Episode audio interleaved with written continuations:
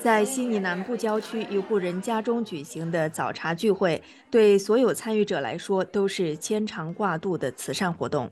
澳大利亚黎巴嫩妇女基金会正在为黎巴嫩的家人和朋友举办筹款活动。基金会主席巴莱赫说：“黎巴嫩人民正在艰难度日。”我们正努力从这里提供帮助。我们正在努力提供食物、药品和房租方面的帮助。他们的处境非常艰难。他们是我的人民，这是我的国家，所以我永远、永远不会忘记他们。政治动荡加剧了黎巴嫩的经济崩溃，这是世界上最严重的金融危机之一。联合国称，那里百分之八十的人现在都生活在贫困当中。因此，来自海外的馈赠资金也成为黎巴嫩人生存的关键。在中低收入国家中，黎巴嫩是第二大依赖汇款的国家。黎巴嫩的国内生产总值的百分之三十八都来自于这些汇款，仅次于汤加的百分之五十。排名前五的国家还有萨摩亚、塔吉克斯坦和吉尔吉斯斯坦。世界银行首席经济学家拉塔解释说。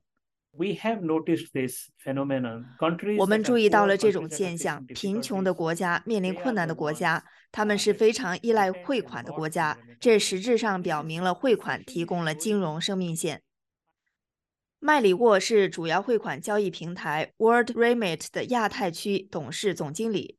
他说：“汇款与移民密切相关。” The migrant workers main objective really is to send money 移民工人的主要目的其实就是把钱寄回家。他们中的大多数人出国的真正原因是养家糊口。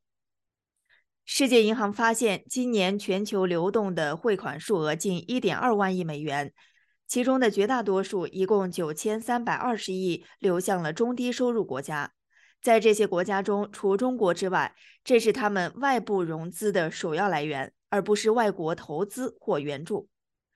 印度位居今年榜首，接收了一千五百亿美元的汇款，领先于墨西哥的八百九十亿美元、中国的七百六十亿美元、菲律宾的五百七十亿美元和埃及的四百八十亿美元。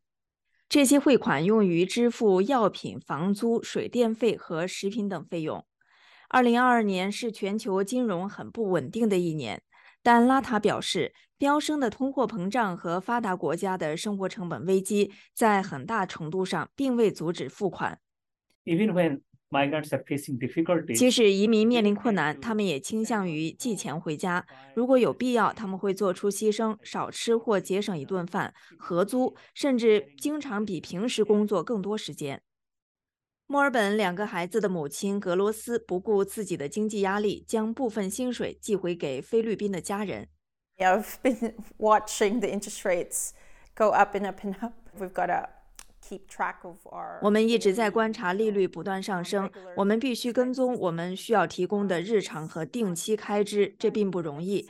但汇款有点像一种文化，菲律宾文化的一部分。这是我们成长的地方。我一直在更频繁地给他们汇款，在他们需要的时候。例如，我帮助我的妹妹和我的兄弟完成学业，给他们多少并不重要，是看你能省出多少来给他们。自全球疫情以来，世界汇款增长了百分之十五，但根据 World Remit 的数据，在澳大利亚它却直线下降。二零一九年，澳大利亚对外汇出了一百一十亿美元，去年是六十亿，其中几乎一半流向了五个国家：中国、印度、越南、英国和菲律宾。麦里沃表示，就汇款数额的下降而言，澳大利亚是一个异常值。我们必须研究在过去的两年半或三年里，移民对澳大利亚的影响。澳大利亚曾经接收过很多移民，这在疫情爆发期间基本上消失了，所以我们看到了将近一半的下降。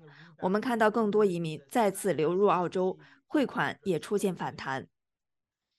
世界银行预计，2023年汇款率还将略有下降，但认为未来几十年没有真正下降的可能。